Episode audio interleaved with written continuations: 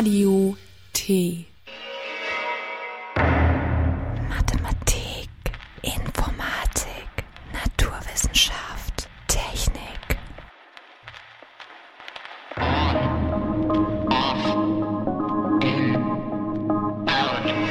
Spread, combine, quiet, loud. Mintoskop. Wissenschaft und Technik aus Chemnitz und der Welt.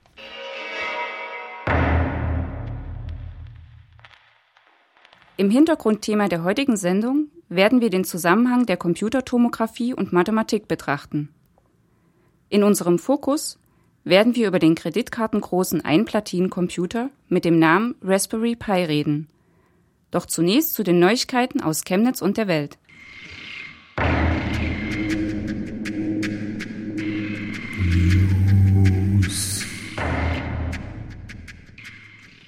Technik kennt keine Grenzen. TU Chemnitz veranstaltet internationalen Robotik-Workshop für Schüler.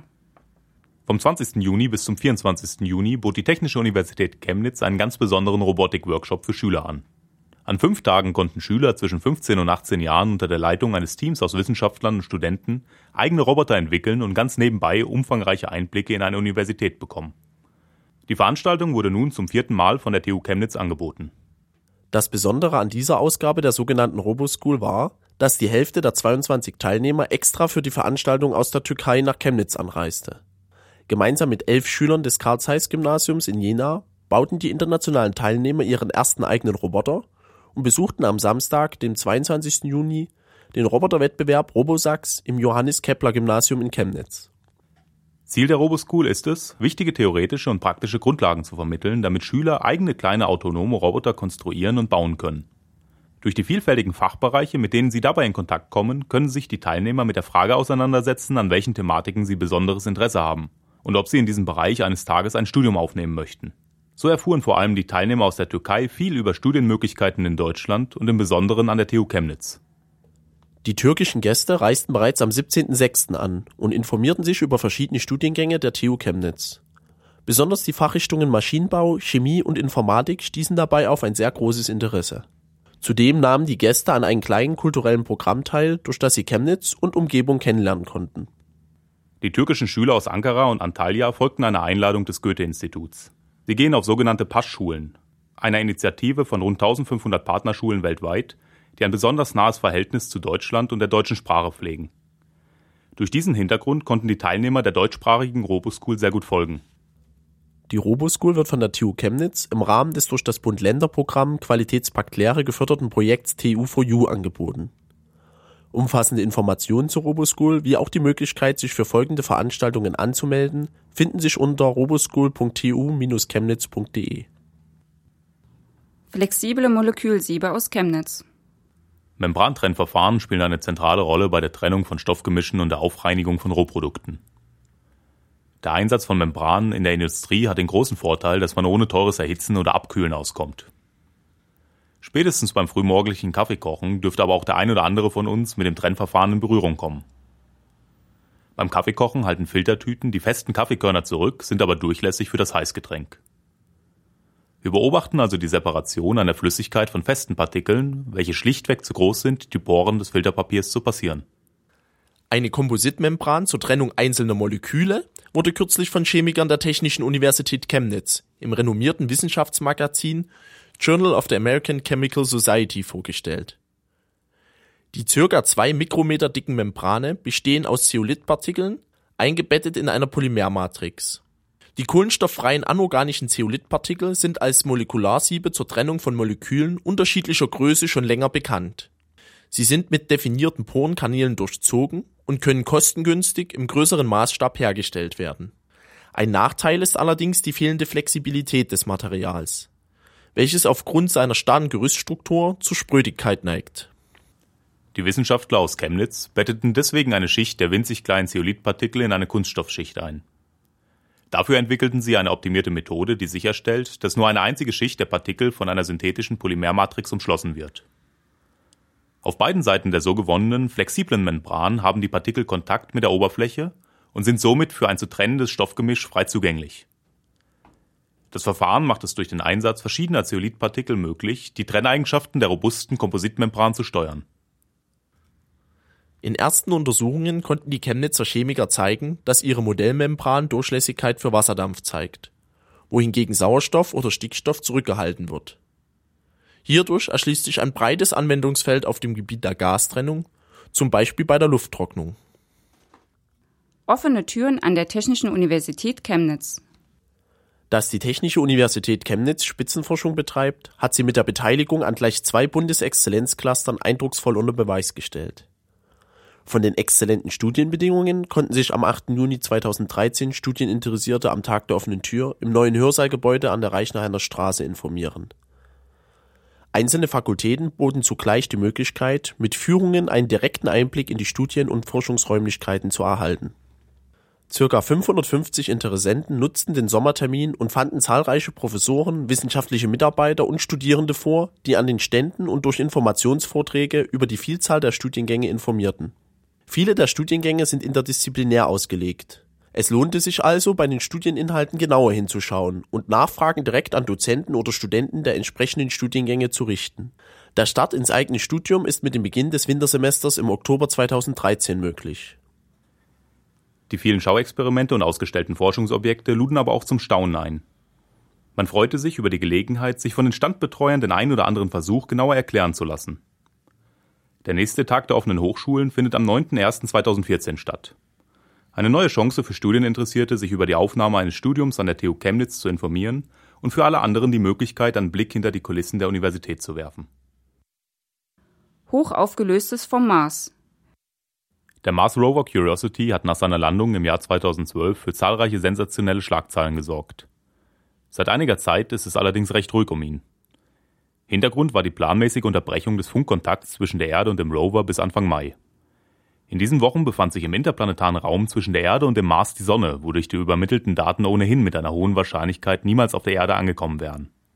Zudem bestand die Gefahr, dass Kommandos, die von der Erde an Curiosity übermittelt werden, durch die von der Sonne verursachten elektromagnetischen Störungen verfälscht worden wären. Dies hätte fatale Folgen haben können. Mittlerweile besteht wieder eine Funkverbindung und Curiosity sendet fleißig Daten von der Marsoberfläche. Da Curiosity in den letzten Wochen allerdings auf einem langen Weg zu einem neuen Einsatzgebiet ist, sind Neuigkeiten aktuell selten. Hinzu kommt, dass der Rover auf dem Weg maßgeblich Gesteinsbohrungen durchführt, bei denen es vor allem um Detailanalysen geht. Die Auswertung dieser Daten wird einige Zeit dauern. Deshalb publiziert die Raumfahrtagentur NASA aktuell ein paar aufbereitete ältere Ergebnisse der Mars-Mission. Diese haben vielleicht weniger wissenschaftlichen Neuigkeitswert, sind aber dennoch beeindruckend. Dadurch wird die Mars-Mission von Curiosity weiterhin im Fokus der Öffentlichkeit gehalten. Ein Beispiel für eine solche Veröffentlichung ist ein jüngst bereitgestelltes, hochaufgelöstes Panoramabild vom ersten Aufenthaltsort des Rovers auf dem Mars. Wie das IT-News-Portal heise.de berichtet, bietet die NASA das 1,3 Gigapixel große Bild des Mars auf der Webseite nasa.gov an. Das Bild wurde aus 850 Einzelbildern, die zwischen Anfang Oktober 2012 und Mitte November 2012 aufgenommen wurden, zusammengesetzt. Im Zentrum des Bildes steht der Berg Aeolis Mons, zu dem Curiosity aktuell auf dem Weg ist. Der Weg zu diesem Berg ist zwar nur acht Kilometer lang, aufgrund der geringen Geschwindigkeit des Rovers werden dafür allerdings mehrere Wochen benötigt. Somit müssen wir uns wohl noch etwas weiter gedulden, bis wir einschlägige neue Erkenntnisse von Curiosity erwarten dürfen.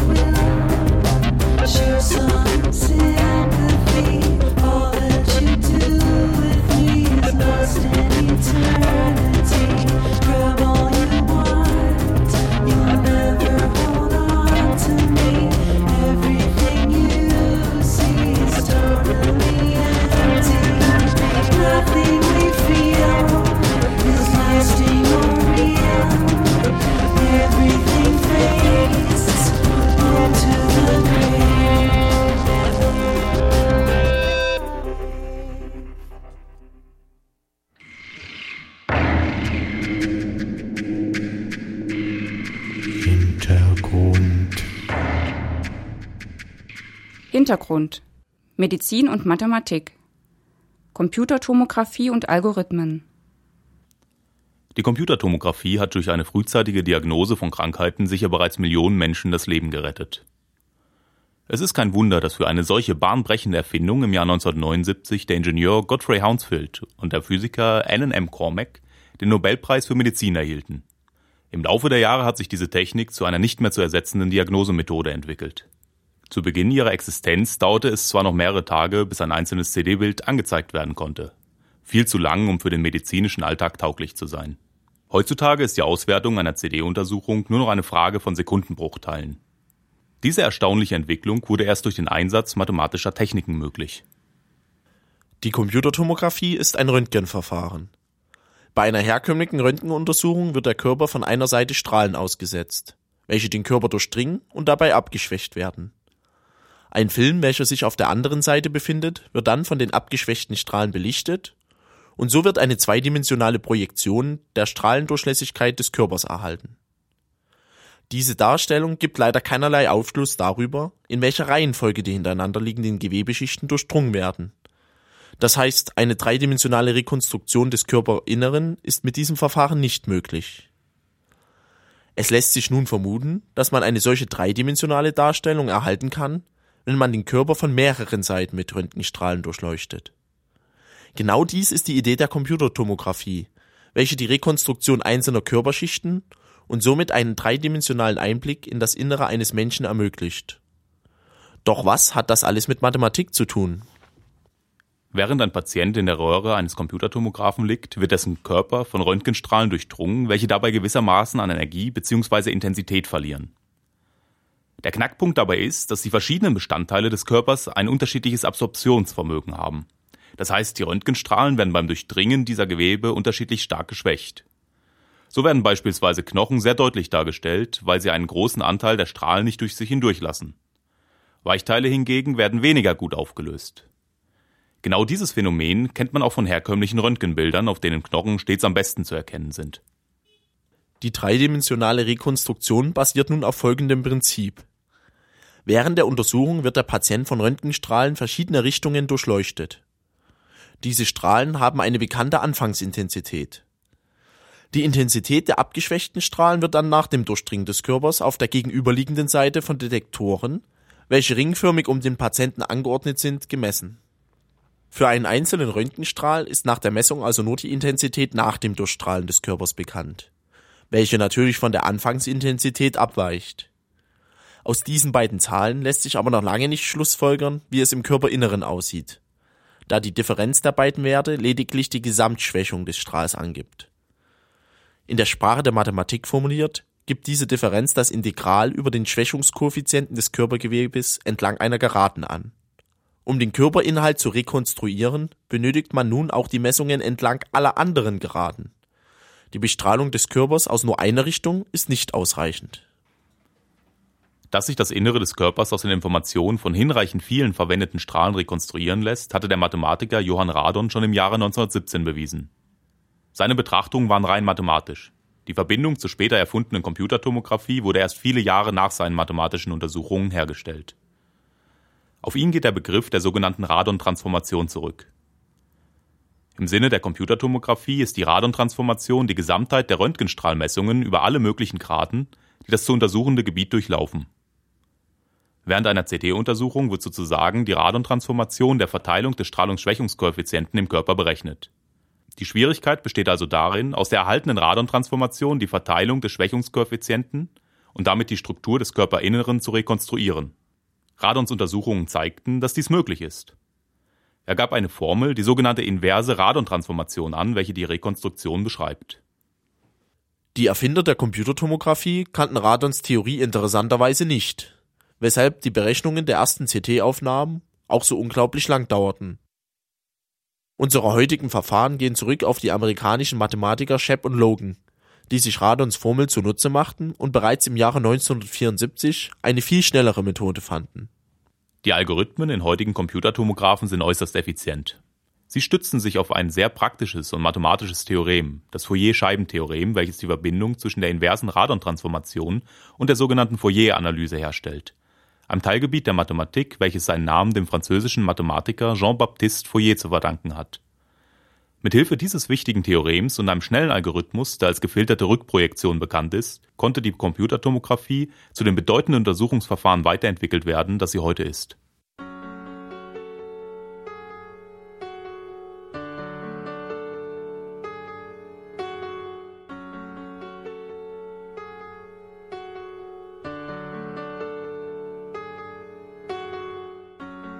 When there's no place you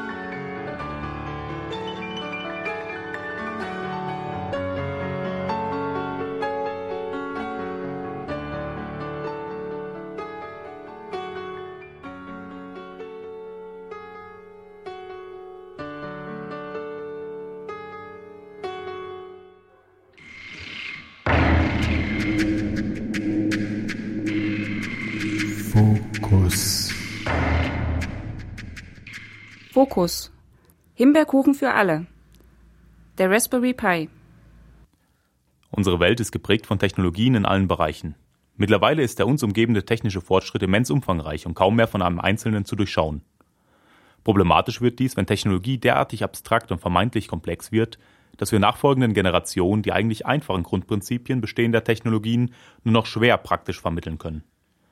In diesem Bereich haben wir sicher noch einiges zu tun, um Kindern, Jugendlichen und allgemein Technikinteressierten die Prinzipien und Funktionsweisen der in unserem Alltag dominierenden Technologien vermitteln zu können. Es bedarf einer Vielzahl von Projekten, die mit dieser Zielsetzung aufgesetzt werden. Ein solches Projekt im Bereich der IT ist der Raspberry Pi, ein sogenannter Einplatinencomputer, der im vergangenen Jahr einen immensen Bekanntheitsgrad erreicht hat. Zwar zeigten in den letzten Monaten hauptsächlich Hobbybastler Interesse an dem Raspberry Pi. Dennoch besitzt er alle Voraussetzungen, um auch Kinder und Jugendliche an Computertechnologie heranzuführen.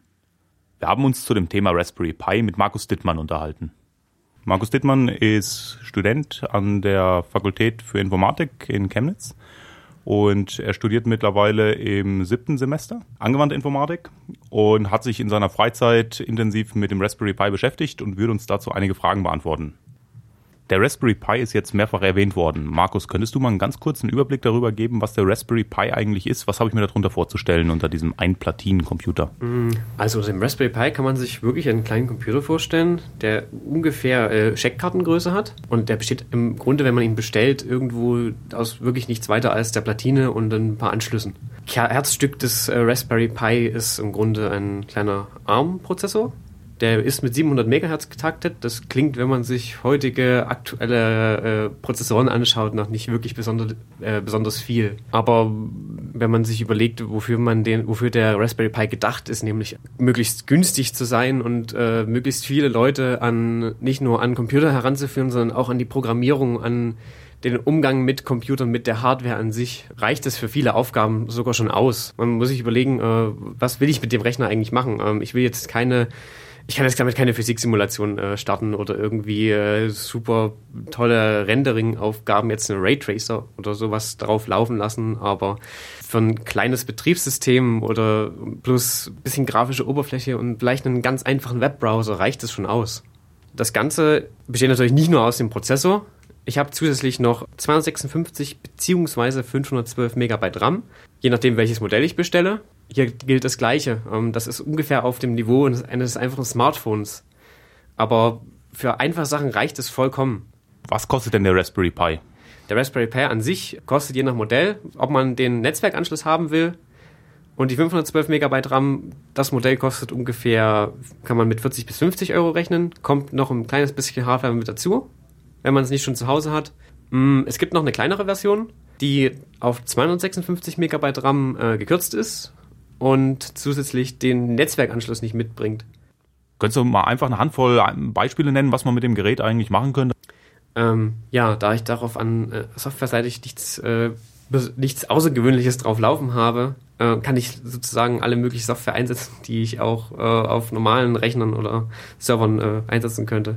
Ich persönlich habe es zum Beispiel schon mal ein bisschen damit experimentiert und äh, einen Webserver drauf laufen lassen oder einen Chat-Server wie, also ein Voice-Chat-Server wie äh, Teamspeak oder Mumble, was man vielleicht auch kennt. Ähm, habe damit auch schon ein bisschen Grafikprogrammierung betrieben. Das heißt, 3D äh, mir ein bisschen Sachen anzeigen lassen und geschaut, wie man da so arbeiten kann. Ähm, mit der Hardware-Seite habe ich mich noch nicht befasst, ähm, aber das kommt vielleicht noch. Ähm, ja, ich habe halt auch dann auch die Möglichkeit, das Ding für Steuerungsaufgaben zu nutzen, um zum Beispiel ein, ein Haussystem zu steuern und zu sagen, okay, äh, ich messe jetzt, wie warm es in meinem in, in meinen Räumen ist und äh, versuche dann die Heizung hochzuregeln oder tu die Jalousien runterdrehen oder sowas und steuere einen Motor an, der das mir, mir dann macht. Ähm, und ich kann das, oder ich könnte auch zum Beispiel äh, eine Infrarotschranke anschließen und das als Alarmsystem benutzen, wenn jetzt irgendjemand rein, in mein Haus reinkommt und sagt, und das Ding dann irgendwie anfängt, einen Alarm zu schlagen oder von mir aus auch ans Internet angeschlossen ist und dann irgendwie mir eine Mail schickt oder mir, mich anruft. Also da, da sind der Fantasie keine Grenzen gesetzt. Von wem stammt der Raspberry Pi? Wer ste steht dahinter? Wer produziert das Teil? Der Raspberry Pi wird von einer Foundation, also einer gemeinnützigen Organisation produziert und die kümmern sich auch darum, äh, Software und Dokumentation dafür zu entwickeln. Das ist eine britische Organisation, die Raspberry Pi Foundation, sollte ich vielleicht noch erwähnen. Ja, die kümmern sich darum, dass der äh, Rechner produziert wird, ihn zu vertreiben, mit äh, Distributoren das auszuhandeln, sich darum zu kümmern, dass man ihn äh, bestellen kann. Und wie schon erwähnt, kümmern sie sich darum, dass entsprechende Software vorhanden ist, um ihn zu betreiben und äh, auch äh, Lernmaterial, um mit ihm zu arbeiten. Was war deren Zielsetzung? Also es ist eine gemeinnützige Organisation. Welche Ziele haben die ganz konkret mit dem Raspberry Pi verfolgt?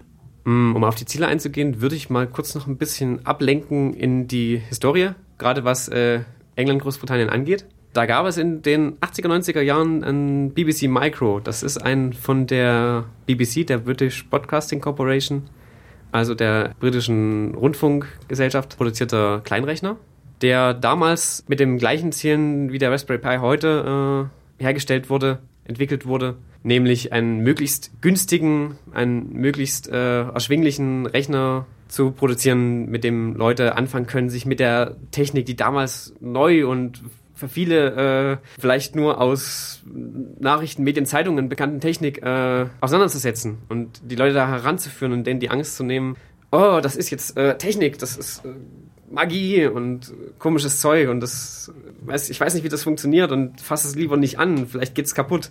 Das Ziel des BBC Micro war damals, die, den Leuten diese Angst zu nehmen.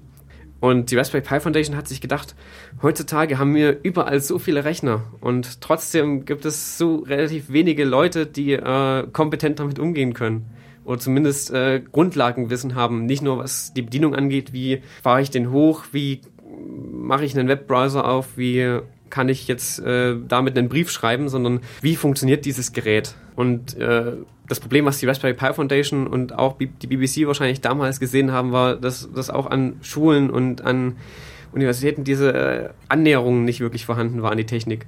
Und ja, dann haben sie sich halt gedacht, okay, wir hatten damals den BBC Micro, wir haben so viele Rechner heutzutage da, wir möchten das heute wieder haben. Wir, wir möchten den Leuten die Angst nehmen vor der Technik. Die Raspberry Pi Foundation hat also das Ziel, irgendeinen Minicomputer zu schaffen, der einerseits preisgünstig ist und auf der anderen Seite halt viel Peripherie auch äh, anschließbar macht, so dass man halt wirklich damit gut spielen kann und spielerisch letztendlich ja in das Feld des Computers einsteigen kann und sich mit verschiedenen Themenfeldern dort beschäftigen kann. Wie sind die denn da schrittweise vorgegangen? Ja, also wie du schon erwähnt hast, hat, mich, hat man zum einen die, die Zielsetzung, möglichst günstig was herzustellen und zum anderen äh, möglichst viel reinzupacken, womit man äh, experimentieren, basteln, arbeiten kann. Das sind natürlich zwei Ziele, die sich eigentlich komplett entgegengesetzt sind. Und da muss man zwangsläufig Kompromisse treffen. Und da muss man sich natürlich überlegen, äh, wo kürze ich zusammen? Was ist das wirklich Nötigste, was ich in einem Rechner brauche? Dann muss ich mir, ich muss mir nicht nur Gedanken machen, was ich reinpacke, sondern was auch noch dazugehören muss. Und bei diesen zusätzlichen Komponenten würde ich mir entweder natürlich was suchen, was sowieso schon irgendwo rumliegt, was äh, meine, die, die Leute, die ich erreichen will, sowieso schon da haben. Oder was leicht zu beschaffen ist, was günstig ist, was man irgendwo günstig bekommt. Da haben sie sich zum Beispiel dafür entschieden, okay, Leute, die, wir wollen errei Leute erreichen, die keinen PC haben. Die haben wahrscheinlich nicht unbedingt einen PC-Bildschirm bei sich rumstehen. Aber was haben, haben viele Leute bei sich rumstehen? Einen Fernseher in irgendeiner Form. Ältere Modelle haben irgendwie äh, analogen Eingang, neuere haben dann schon HDMI. Und deswegen habe ich auf dem Raspberry Pi dann äh, zum einen einen Composite-Ausgang, um Bild auszugeben, als auch einen HDMI-Ausgang. Stromversorgung ist ein weiteres Problem. Und da haben sie sich überlegt, okay, Smartphones, Tablets sind total verbreitet. Das heißt, ich müsste haufenweise Micro-USB-Kabel haben, die ich mit jedem Gerät hinterhergeschmissen bekomme. Und wenn ich äh, mehrere Geräte habe oder vielleicht ein neues bekomme, ähm, was vielleicht bei in, in einfachen Verhältnissen äh, nicht wirklich gegeben ist, habe ich das einfach rumliegen oder kann das vielleicht auch weggeben oder äh, kann es mir für 10 Euro zusätzlich noch kaufen. Und haben sich dann eben dazu entschlossen, äh, nicht irgendwie ein extra ein spezielles Netzteil oder irgendwie was reinzubauen, sondern zu sagen, okay, wir haben hier haufenweise, wir haben Micro-USB-Kabel en masse, äh, Ladekabel rumliegen, die nehmen wir jetzt einfach. Ähm, die Entscheidung kam übrigens ziemlich spät. Die haben natürlich mm, am Anfang der Entwicklung erstmal versucht, überhaupt irgendwie Strom ranzukriegen. So viel zur externen Hardware. Ähm, intern brauche ich natürlich, was ein Rechner, das, was ein Rechner ausmacht. Ich brauche eine, einen Prozessor, ich brauche eine CPU, ich brauche eventuell eine GPU, um Grafikberechnungen anzustellen, um jetzt Fenster und äh, Desktop anzuzeigen. Ich brauche Hauptspeicher, um überhaupt meine Daten zu speichern. Ich brauche Möglichkeiten und ich brauche Möglichkeiten, um was einzugeben und äh, wieder Ausgabe zu erzeugen. Beim Prozessor haben sie sich dafür entschieden, ähm, einen Broadcom-Chip zu nehmen. Das ist ein Chip, der von Broadcom entwickelt wird und ursprünglich hauptsächlich dazu gedacht war ähm, oder gedacht ist, äh, in Smartphones oder kleinen mobilen Geräten eingesetzt zu werden.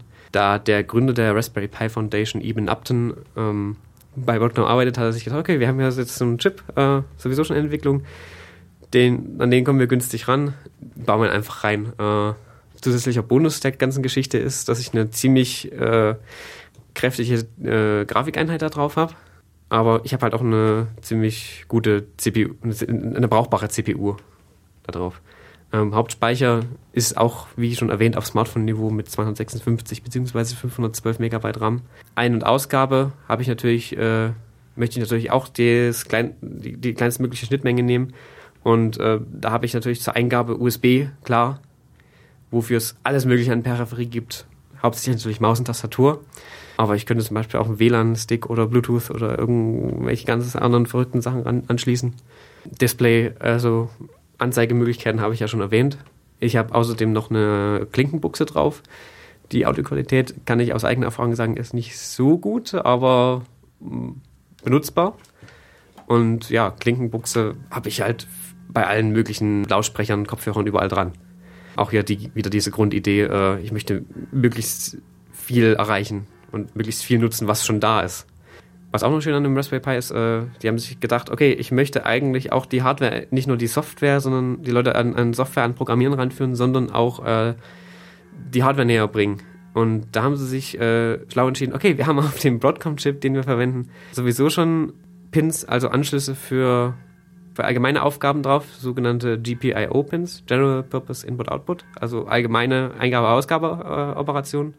Und das, diese, und, und die haben die auch auf die Platine wieder mitgepackt, was, äh, zum, was Bastlern ermöglicht oder äh, ja, alles Mögliche mit dem Raspberry Pi anzustellen. Da gibt es auch unheimlich viele verschiedene Sachen, die man damit anstellen kann, die auch Leute schon gemacht haben. Und was vielleicht auch äh, sehr praktisch ist, wenn ich jetzt, das ist mir so ein Raspberry Pi als Klassensatz, sage ich mal, bestelle und den Schülern irgendwie die wirklich richtig Hardware näher bringen will. Also sage ich, okay, jetzt schließt ihr das hier an und dann lasst ihr eine LED leuchten, indem ihr so ein kleines Skript ausführt.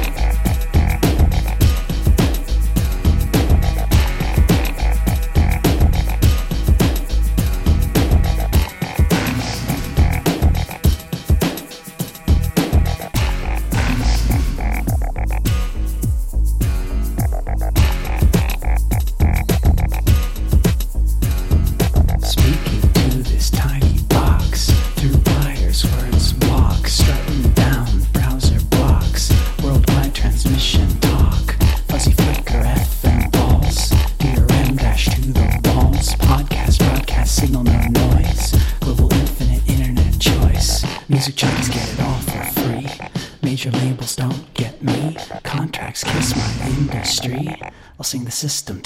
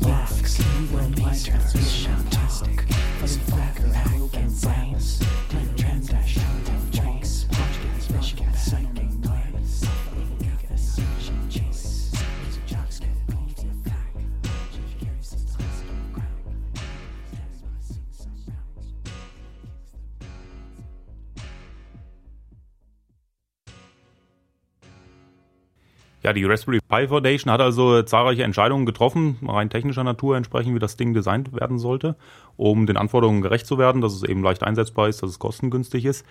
Kannst du noch mal ein bisschen was zur Historie eben erwähnen, wie das Ganze auf den Markt eingeführt wurde? Das, da gibt's ja auch durchaus eine ganz interessante Geschichte eben rund um den Raspberry Pi, wo die, diese Foundation eben vollkommen überrascht wurde von ähm, der großen Nachfrage, die plötzlich entstand.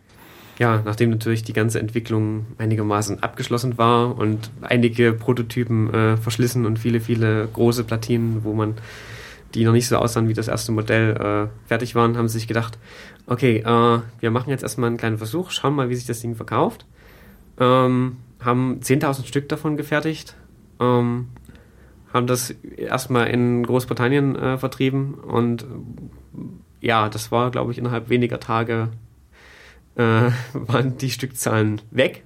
Also es haben Leute, Leute haben sich darauf gestürzt und ähm, ja, dann haben sie angefangen mehr zu produzieren und mehr und mehr und mehr und haben inzwischen, glaube ich, zwei oder drei Fabriken, davon auch teilweise eine wieder in eine in England, um die Dinge herzustellen. Und ich glaube, der Strom ist bis heute nicht abgebrochen. Hast du da irgendwie einen Pi mal Daumenwert, wie viele da mittlerweile von verkauft wurden? Ja, inzwischen sind die weit über die 10.000 Stück hinaus. Ähm, Der, die sechsstellige, sechsstelligen Bereiche wurden inzwischen auch geknackt. Das heißt, äh, es wurden inzwischen über eine Million von den Dingern verkauft und sind irgendwo weltweit im Einsatz. Inzwischen auch an Schulen, wie es ursprünglich gedacht war. Anfangs äh, haben sie es nur an, halt nur begrenzt äh, verteilt und an Leute, die interessiert waren. Inzwischen kommen sie ihrem Ziel auch näher, das wirklich an, an Schüler als Lernmaterial sozusagen zu vertreiben. Wenn ich jetzt bei einem der zahlreichen Händler den Raspberry Pi bestellt habe und ich habe ihn geliefert bekommen, ja, welche Schritte muss ich dann durchlaufen, um das Ding einsetzen zu können? Ja, also was ich als erstes brauche, ist natürlich Strom. Da, wie schon, da brauche ich, wie schon erwähnt, äh, ein Micro-USB-Ladekabel. Was ich zusätzlich noch brauche, wäre irgendwas, wo ich das anzeigen kann. Maustastatur, um Eingaben zu machen. Und eventuell ein Netzwerkkabel. Und was ganz, ganz wichtig ist, ähm, das Ding benutzt keine Festplatte, sondern lädt seine, das Betriebssystem und alle möglichen Daten von einer SD-Card. Die wären natürlich auch nötig. Da müsste ich dann ein Linux-Image draufspielen. Das ist nicht allzu schwer und wenn man doch ein bisschen scheu ist und nicht so richtig weiß, es gibt Programme und es gibt sehr viele Anleitungen im Internet. Hier sei auch auf die Webseite der Raspberry Pi Foundation, äh, raspberrypi.org, verwiesen, wo man sich da informieren kann, wo auch sehr, sehr viel Community da ist, da eben das Ding sich schon unheimlich weit verbreitet hat, ähm, die einem da sicherlich auch helfen können, wenn man sich unsicher ist oder irgendwie an, Angst hat, irgendwas kaputt gemacht zu haben oder kaputt zu machen. Jetzt hast du gerade gesagt, dass es da Linux-Images gibt, die man draufspielen kann. Was sind das für Linux-Images? Also was sind das vielleicht für Distributionen und welche Optionen bezüglich Betriebssystem habe ich in dem Feld? Ja, inzwischen gibt es sogar verschiedene Linux-Distributionen, die ich einsetzen kann. Da wäre zum einen Arch, was ein sehr, sehr äh, abgespecktes Linux ist. Für Einsteiger vielleicht nicht unbedingt zu empfehlen. Was das äh, quasi das Standard-Image ist, das Standard Linux, was die Raspberry Pi Foundation auch äh, empfiehlt und unterstützt, ist ein Debian-Derivat. Debian ist ein sehr verbreitetes Linux, was für sehr, sehr viel Software von vornherein existiert, die man sich auch ganz einfach installieren kann, was sich natürlich hervorragend eignet, um damit alles Mögliche auszuprobieren. Da ich äh, eine SD-Karte habe, habe ich zum Beispiel auch die Möglichkeit, mir mehrere SD-Karten zuzulegen oder die auch auszutauschen und da verschiedene Sachen drauf zu spielen, ohne dass sich das gegenseitig stört. Ja, was wären noch andere Betriebssysteme jenseits von Linux, was man darauf installieren könnte? Ähm, es gibt auch ein RISC OS, was vielleicht nicht so bekannt ist. Das war ein Betriebssystem, was damals auch für den BBC Micro äh, verfügbar war, um ein bisschen auch dieses Erbe wieder, äh, dieses angedachte Erbe wieder äh, aufzugreifen. Das ist vielleicht zum Experimentieren ganz lustig. Ich habe es selber noch nicht ausprobiert, aber vielleicht wird es in der Zukunft nochmal was. Wie sieht es mit dem Klassiker Windows aus? Dürfte nicht funktionieren. Da zum einen äh, Windows erst seit kurzem auf ARM-Prozessoren äh, verfügbar ist, mit Windows RT, da auch in einer sehr abgespeckten Variante, die einem vielleicht wahrscheinlich auch nichts nützt, wenn man es gewöhnt ist. Und ansonsten sind, glaube ich, auch die Ressourcen viel, viel zu knapp, also was äh, CPU-Rechenleistung und Hauptspeicher angeht. Es ist einfach nicht da, um Windows laufen zu lassen. Das heißt also, wenn man das Gerät einsetzt, da ist schon der Fokus irgendwo Linux. Das heißt eben die, wie auch immer, Schüler und so weiter, die sich damit beschäftigen, die würden dann maßgeblich den Kontakt zu eben freier Software, zu Open Source Software mit Linux dann bekommen. Richtig. Was aber nichts Schlimmes ist.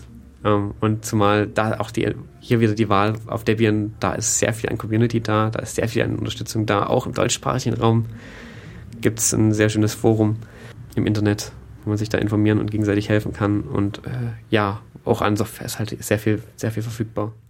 Wenn ich so ein vorgefertigtes Image installiere, also nehmen wir zum Beispiel mal dieses vorgefertigte Debian-Derivat von der Raspberry Pi Foundation, was ist da an Software schon bereits drauf? Was wird da mitgeliefert, ähm, was ich halt direkt schon verfügbar habe? Was schon verfügbar ist, ein kleiner Webbrowser. Ähm, Python dürfte auch als Programmiersprache schon mit drauf sein.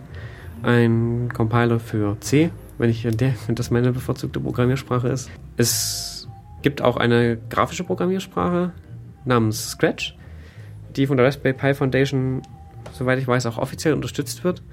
Und da habe ich halt die Möglichkeit, mir nicht wie bei vielen Programmiersprachen das als Text zusammenzuschreiben, sondern ich kann mir tatsächlich äh, Blöcke, die bestimmte Aufgaben erfüllen, auf, einem, auf, auf einer Oberfläche zusammenziehen und die miteinander verknüpfen und, und so mir Programme erstellen. Die Idee dahinter ist natürlich, Kindern das näher zu bringen und so ein bisschen, ja, das möglichst einfach zu gestalten, damit man da auch so, schon so ein bisschen Grundgefühl dafür bekommt, wie sowas abläuft, wie man sowas machen kann. Was man natürlich super auf äh, andere Programmiersprachen wieder übertragen kann später. Und ansonsten ist maßgeblich Standardsoftware eben schon vorinstalliert. Ja, ähm, wenn man dann, sage ich mal, die Nase voll hat von grafischem Programmieren, äh, die Raspberry Pi Foundation unterstützt zum einen Python als offizielle, als offizielle Programmiersprache zum Experimentieren und Lernen. Ähm, da wird auch gerade daran gearbeitet, dass äh, das alles ordentlich dokumentiert ist, dass dafür sehr viele Unterlagen da sind für Leute, die, für zum Beispiel Lehrer oder Leute, die sich da einlesen wollen, die da mitarbeiten wollen oder die sich generell dafür interessieren. Wenn man sich jetzt in den Shops mal ein bisschen umschaut, ähm, wo der Raspberry Pi eben bestellt werden kann, da findet man immer wieder sogenannte Daughterboards. Hm, Was ist das? Könntest du mal ganz kurz erklären, was es damit auf sich hat, beziehungsweise vielleicht mal ein paar Beispiele für solche Boards nennen? Ja, also mit Daughterboards sind quasi Erweiterungsplatinen gemeint. Das heißt, ich habe dann, wie, der Raspberry Pi selbst eine Platine ist, solche Platinen, die ich auf den Raspberry Pi zum Beispiel draufstecken kann oder über Kabel anschließen kann und dann weitere Funktionen da drauf habe. Und ich glaube, momentan der berühmteste Vertreter in dieser Kategorie ist das sogenannte GERD-Board, was äh, darauf ausgelegt ist, möglichst äh, viele kleine elektronische Anschlüsse zu bieten, also LEDs und äh, Taster und das, was ich an meinen Ausgabemöglichkeiten so auf kleineren Geräten habe. Ähm, ich glaube, bin nicht ganz sicher, Motortreiber sind, glaube ich, auch mit drauf und halt äh, weitere Anschlüsse, um noch, noch mehr Hardware an den Raspberry Pi anzuschließen.